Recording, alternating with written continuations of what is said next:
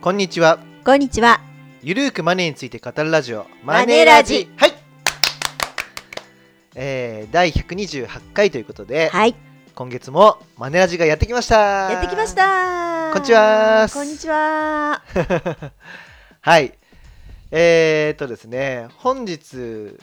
話したい内容はですね、はい。えー、新刊がですね僕出すんですよはい、おめでとうございます。はい、あはりいがとう。ございますえーっとタイトルがですねはい。会社も役所も銀行もまとめに教えてくれない定年後ずっと困らないお金の話ということで、おお、興味深いタイトルですね。はい、大和書房から文庫で出ますということで、はい、文庫で。はいでこの本はですね、はい。まあ、退職金とか年金の受け取り方とか、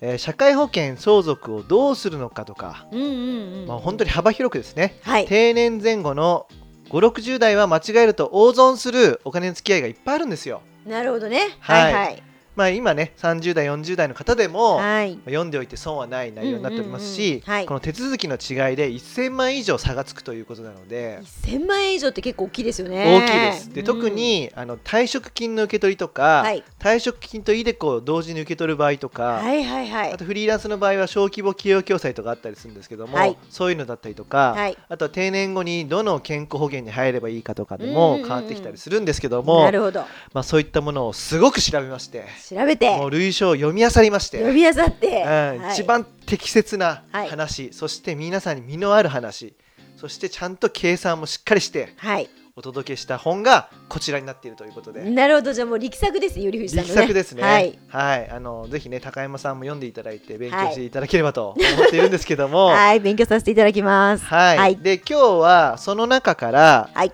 えー退職金を運用する上での鉄則と裏技という話とはい。退職金を減らす可能性が大のやってはいけない投資ということで話していきたいと思います。はい。でまああの退職金がねまだ先だよっていう方は、うんうんまあ、相続でまとまったお金とかあーまあ、はいそれ以外でなんか運よく手にしたまとまったお金をはい運用する上での、まあ、鉄則と裏技とかやってはいけない投資と置き換えて聞いていただければと思います。はい。はい、いいですかね。はい。まあねもうそろそろぼ僕ね誕生日が近づいてきているということで。 あ、もうあさってですかね。そうです ね、はい。まあ皆さん誕生日プレゼントだと思っていただいて あの購入していただけるとねあの嬉しいです。はい。はい。はい、ということで、はい。じゃあまずは退職金を運用する上での鉄則と裏技なんですけども、はい。まあ、まずですね退職金とかまとまったお金っていうのは、うんまあ、皆さんの銀行の普通預金口座にこうお金が、ね、入るわけじゃないですか入金されるわけじゃないですうか、んうん。でそのまま置いておいてもお金って増えませんよねっていう話なんですよまずね,、うんうんまあそうですよね。 0.001%ですからね、はい。全く増えないと。うそう、んうん。でまず、あのー安全性を重視するんだったら考えたいのが、はいうん個人向け国債ですね。うんうんうん。なるほど。はい、。で個人向け国債は、えー固定3年、はい固定5年変動10年というのがあります、はい。まあ、固定変動というのは金利が変動するかどうかなんですけども、はい。この3つともですね最低金利は0.05%と決まってます、ね、最低ね、金利がね、決まってるんですよね。そうそしんて半年に一度受け取れるということで、はい。で、えー、と買う価格なんですけど1万円以上1万円単位で買うことができますとはい。いうことですね、うんで変動10年なんですけども最低が0.05%で、はい。これ金利が上昇すればうん上がっていくんですけれども、はい。えー今現時点で0.13%うんうんありますとはい。いうことなので、うんまあ、そこら辺のね定期預金に預けるよりは、うんこう変動10年買った方がいいんですよ。そうですよね、うんだって銀行の提供金って0.002ですからね。そうそうそうそう、はいまあ、あとはネット定期とかだと、まあ、あのネット銀行の、ね、定期だと0.02とかうんうんあったりするんですけど、はいうんうん、でこれ国じゃないですかうん、銀行よりも破綻リスクって少ないんですよ。まあそうですよね。うんうんというか日本の銀行なんて日本が潰れたら銀行なんて潰れてるわけですから、うんうんはいはい。最も潰れにくいうん、最もお金が返ってきやすいはい。ものということなので。うんうんはい、こちら個人向け国債をまずは検討しましょう。その中でも変動10年をお勧めするとはいいうことですね。はい。そしてですね、まあ分かったよと。うん定期預金でもうちょっといいのないのっていう人もいるでしょうと、うんはいいはいうことなので,、うんでこれはもう退職金専用になってしまうんですが、はい退職金専用定期というのが、まあ、いろんな銀行でやってます。はいはい、で、えっと大体ですね退職から何ヶ月以内とか何年以内最低300万円以上一定の地域の方しか申し込めないといった条件がありますとはい、でそれを全部クリアしたりすると、うんまあ、定期預金の金利が年うん0.8%うんうんとかになるんですよ、うんただそれも3ヶ月ものうんうんスーパー定期とかなんですけどね、うんはいはい、はいまあそんな感じです、うん、うん、でも0.8って結構すごいですよね、はい最近の見てるとねそうだけど、えっと、うん3ヶ月だから例えば、そうかそうねえー退職金が2000万円はいを預けたっていう場合には、2000万円かける0.8%かける、えー4分の1ですよねうんなるほどねだかはら4万円です、いまあまあでもねまあまあ、はいはいでも4万円でも大きいっていう人もね,、はいいはいうんうんるとは思いますから、はいうんでまあこれってね最初の1回だけなんですよ、うんうんまあねそれ以降は普通の金利に下がってしまいますから、はいまあこの定期預金で増やす裏技としては、はい退職金専用定期の乗り換えです。あなるほどはいはい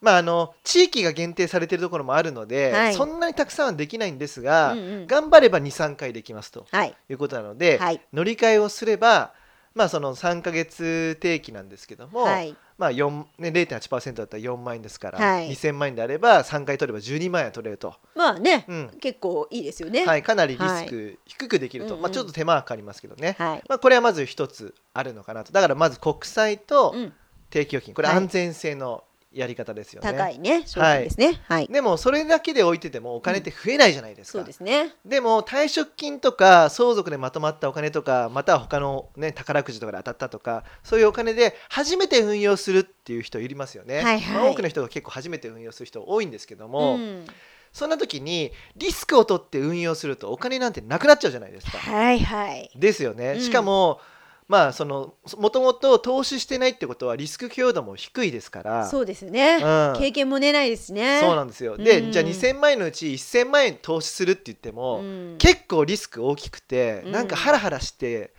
まあ、生活できないですよね、はい大丈夫かな、うんうんうん、だからおすすめするのはですね、うんまずこう2000万円もらってたら、はい半分はあの安全資産とかに置いてうんうんほしいんですよ、そうです初よねめて運用するっていう方だったらね、うんうん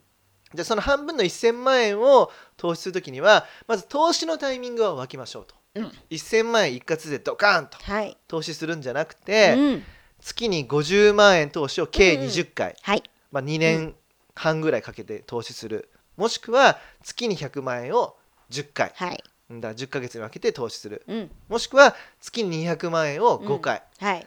まあおすすめはやっぱこう分けた方がいいですねそうですね細かく分けた方が、うんあのドルコスト平均法ですよね、はいうんまあ、あのマーケットっていうのはいつが高いか低いか分からないけれども、はい値段が高い時には少ない口数で、うん値段が低い時には多く買い付けできるというのがありますね、これ投資信託とかで上等手段なんですけども、はい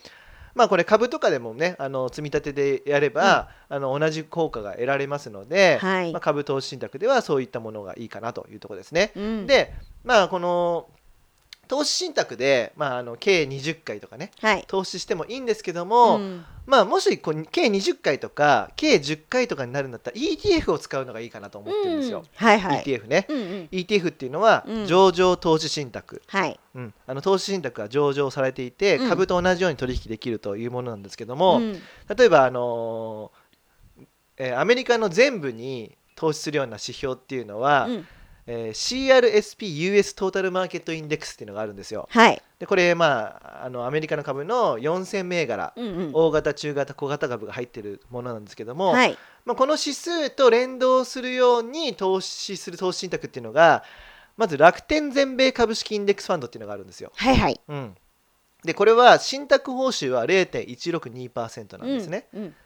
でもこの楽天全米株式インデックスファンドっていうの中身見てみると、実はこれ ETF に投資してあーはいはいそのインデックスに連動させることを考えていまして、はいで ETF っていうのがバンガードトータルストックマーケット ETF、うんまあ略称が VTI っていうんですけども、はいこれに投資する投資信託なんですよ楽天全米株式インデックスってはいじゃあこの ETF のうん信託報酬気になるじゃないですか、そうですねはいこれは0.03%ですめちゃくちゃ低いそうで0点その楽天全米よりも0.132%差がありますので、はいこ。の0.132%っていうのも、うん。まあ、結構差は出てくるんですよ長期で運用すれば。うんうんそうですすね。はい。まあ、投資信託とか ETF っていうのは短期でこう運用益を上げるっていう風うんうなん商品ではないんですね、まはいはあ、い長期で、うんまあ、あの利益を出す出すようなそういう商品なんで、まあ、ね分散投資,、ですそらうねしてるから、うんだからやっぱ5年とか10年とか、はいまあ、対象期限もまとまって投資したとしても、うんまあそれぐらいかかるわけですよまあね。堅実に利益をみ積み上げるためには。はいはい。で5年とか10年っ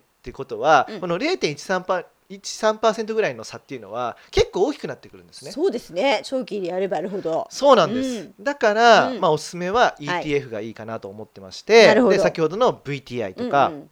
あとはバンガードトータルワールドストック ETF っていうのもあるんですよ。これは VT と言いましてこれは全世界株に投資するよううんなうんうんうん投資信託ですね。はい。でこれは、えっと、信託報酬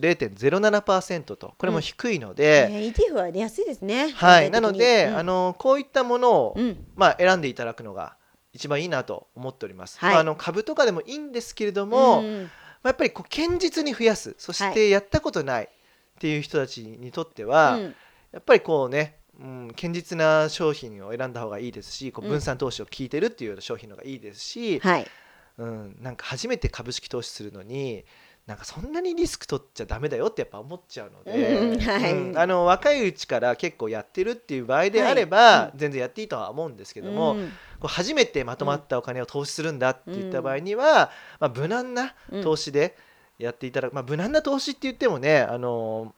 VTI とかは5年のトータルリターンが年率12 13%ぐらいあるんですよすごい ですよね。そうそううでん全世界株だと、まあ、分散効いてるんで、うんまあ、9%とかはいは8%いなんですけど、それでもやっぱすごい利回りなんですよ。すごいですよね。ううん毎年8%とか10%で儲かるってなかなかないですからね。ないですうんね。なのうで、んあの欲を出さずに、ううんんあのぜひやってほしいなと、うんまあ、そのもしどうしても株がやりたいんだったら、まあ、少ない金額で、うんうん、100万とかねうん200万とかそういう小さい金額でやっていただいて、まあ、楽しむとうんいう方がいいのかなとは思います。そうですね、うんだってたあのすごい一生懸命働いて退職金やっと手にして、うんそれが大暴落しちゃったって言ったらもう嫌ですよそね。うそうそうそうねん結構ね今レバナスってねあーはいはい。あのナスダック100にこう2倍のレバレッジをかけて投資する投資信託があるんですけどうんも、はい。めちゃくちゃね下がっていてそうですね。うんでも下がり始めたらきついですね、うんもうあ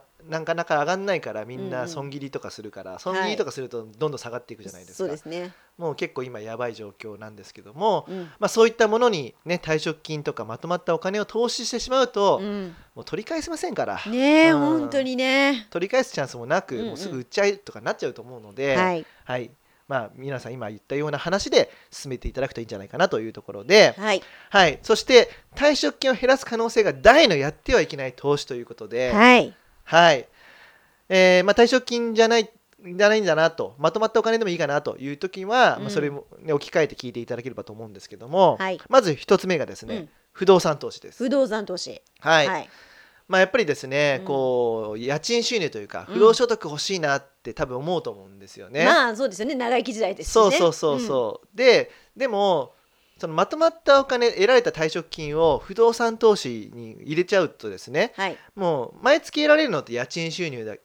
じゃないですか。はい。で必要だからといって物件を売ろうとしてもすぐに売れないし、うんおそらく買った金額よりは高くは売れないんですよ。うん。うん、で不動産投資っていうの王道は、うんローンを借りてやるんですよ。そうですね。人のお金でうんか、ねうん買って、はい人のお金で返すっていう、はい。そういう仕組みを使うのが不動産投資なんですよ。まあそうですよね。だからまあちょっと言い方あれだけど他人のお金を使って資産形成するみたいなそうイメージそうですそね。うそう、んだからまあ例えばワンルームマンション投資とかやるんだったらやっぱはい若いうちにやっておいて、うんローン借りながらやっていくと、うんまあ、レバレッジをかけてやるというのがいいのかなということで、うんはい。これまとまったお金の運用先としてはお勧めできないなうとんうん。いうところでございます。はい例えばね、2500万円の物件を、うんこう購入してね家賃10万円で貸し出したとしても元を取るまでに単純計算で20年以上かかるそうわけそでうすかそうらそうなんですようんね。なかなかね、そう。うん、だから退職金としてはお勧めしないよというところですね、うんそうですね。はいはい。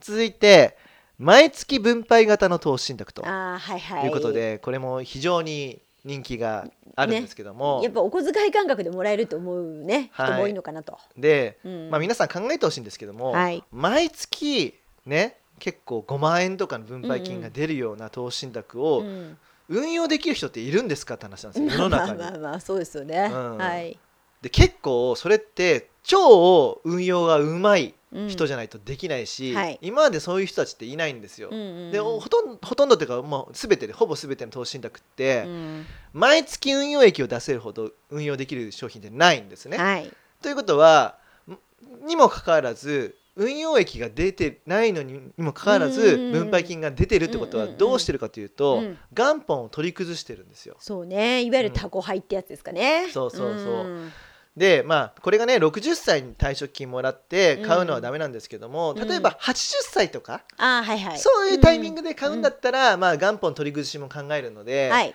まあやってもいいかなとは思うんですけども、うんまだ60歳とか65歳ってうん資産形成ができるんですよ。まあ長生き時代なんでね。そうで今うん100年時代って言われてますけども、大体90歳までは生きるようになってきてるんですよ。ううんんうんうんでそうしてくるとまだ増やすフェーズって10年、うん20年はあるので、はい。そこでいきなりこう退職金をあのまあね、毎月分配型に投資するのってあんまり良くない、うん。うん、やっぱりあの資産寿命を伸ばす観点でも良くないですし、うんあとはこうね毎月分配型を銀行とか証券会社が売ってくるのってなぜかっていうと販売手数料とか信託報酬が高いんですよ、そうですね。金融機関が儲かかるよううなん商品なんですね、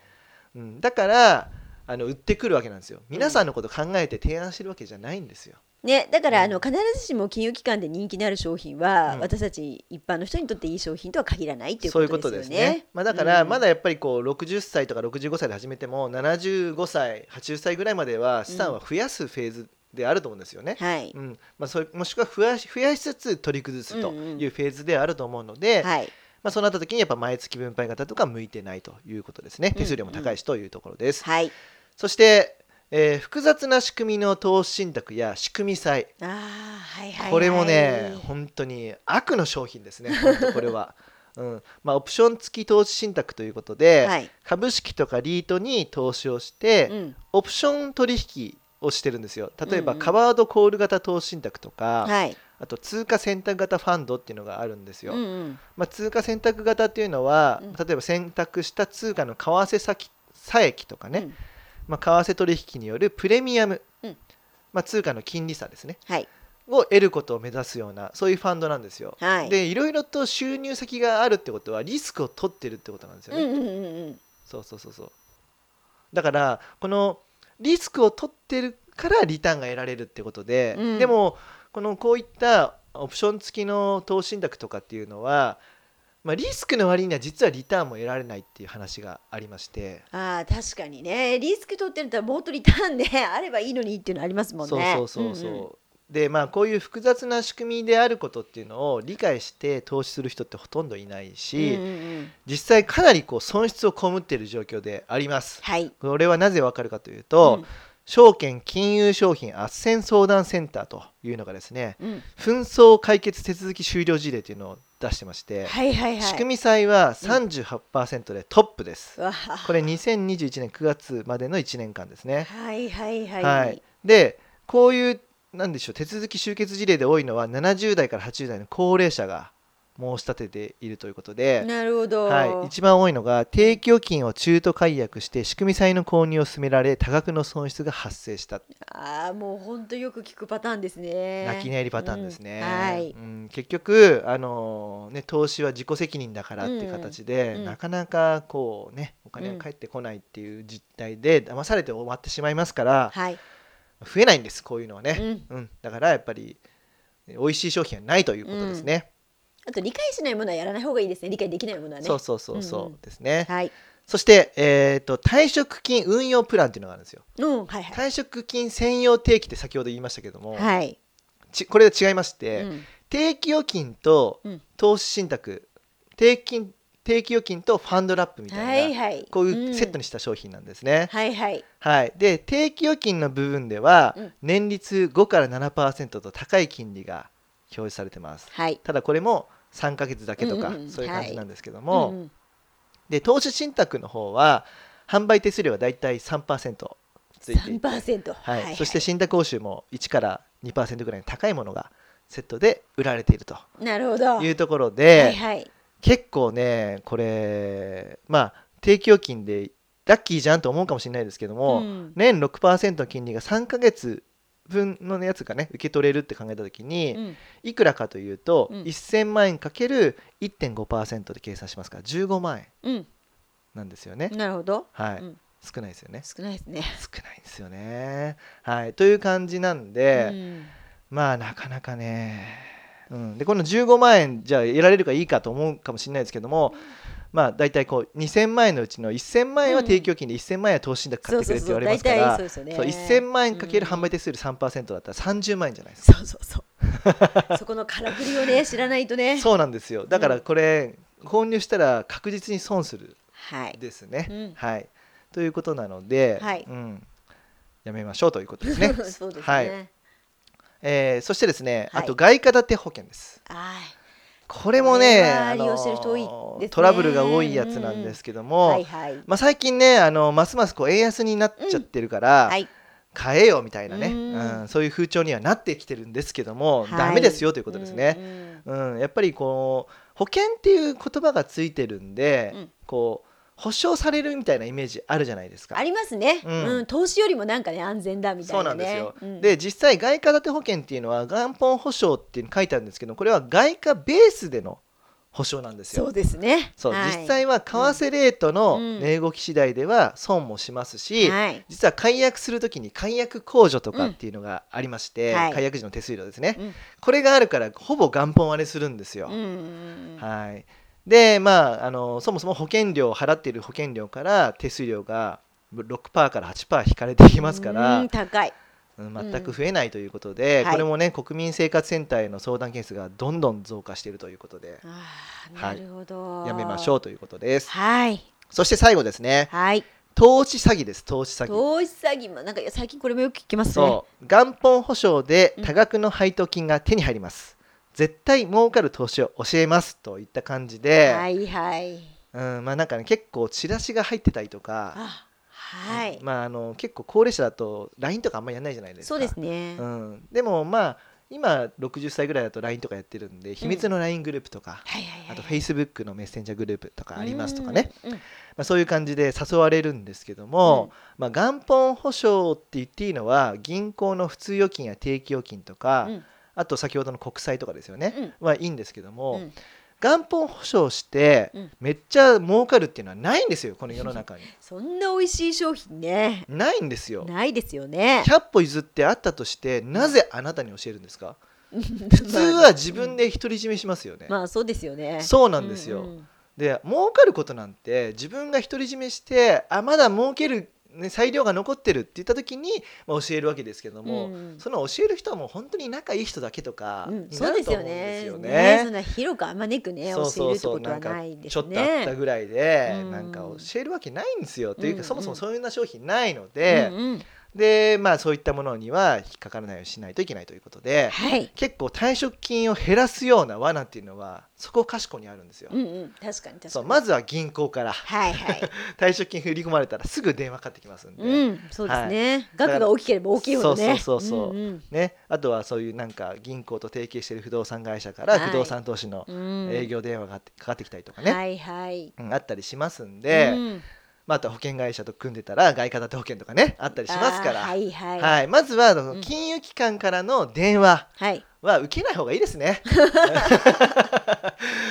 ね、人がいいから買っちゃったみたいなそんなありえないからそんなの。まあでも高齢者の方とかだとね、んやっぱりあのちょっと特にお一人で住まれてる方とかだと、ね金融機関の子がいい子だったからそうみたいな理由って結構多いですよね。だからこううん退職金とか相続でまとまったお金とかこうお金の流れっていうのはもう銀行側とかは把握してますんではい連絡来ますからうんうんまあ気をつけないといけないということですね。そうですね。はいまあ、こんな感じでですね、うんあの退職金を運用する上での鉄則と裏技とかはいやってはいけないまあ、投資というのを今回紹介しましたけども、はい。まあ、他にもね結構いろいろとたくさん、うんまあ、定年後にまつわる話っていうのを、はい。まあ、お金の話ですけどね、うんうん入れておりますので、はいよろしければぜひねはい。お買い求めいただけると嬉しいですそうですね。うんあれいつ発売でしたっけ？これは6月の11日です6ね月の11日ね。ははいい。皆さあんのー楽しみに待っていただきはたい、いです初ね。めてのうん。文庫なんですけど、ああそうですよね。はい、はいあ。のね頑張って書きまして、うんはいこれ何ページあるんだろうな310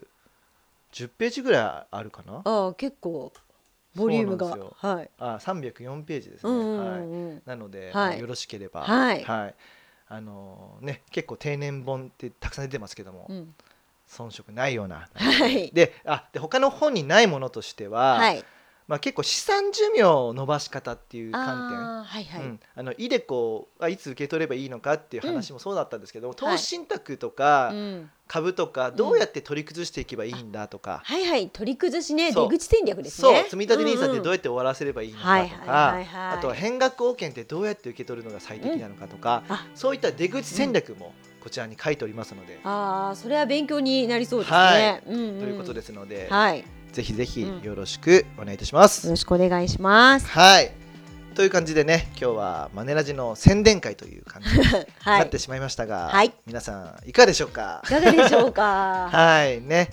あの継続的に聞いてくださってねありがたいことに、まあ、結構ポッドキャストのこうカテゴリーとかでもねマネラジが常にこう紹介されていただけるような感じになりましてありがたいですよね。ありがたいですねあのポッドキャストさんもありがとうございます本当あにりがとうございます。はい最近ねあのお客様からからもはいよく聞いてますとかっていうはい声はいはいはいを結構いただくことが多くなりまして。マネラジはいっていうところがいいとかそうねそうそうそうそうそうそう。あはのいいろいろ言っていただけるので嬉しいなと思ってますね。はいうん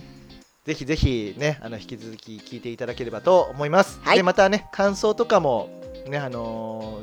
ー、5段階で星をチェックをしまして、はい。コメント書くところありますので、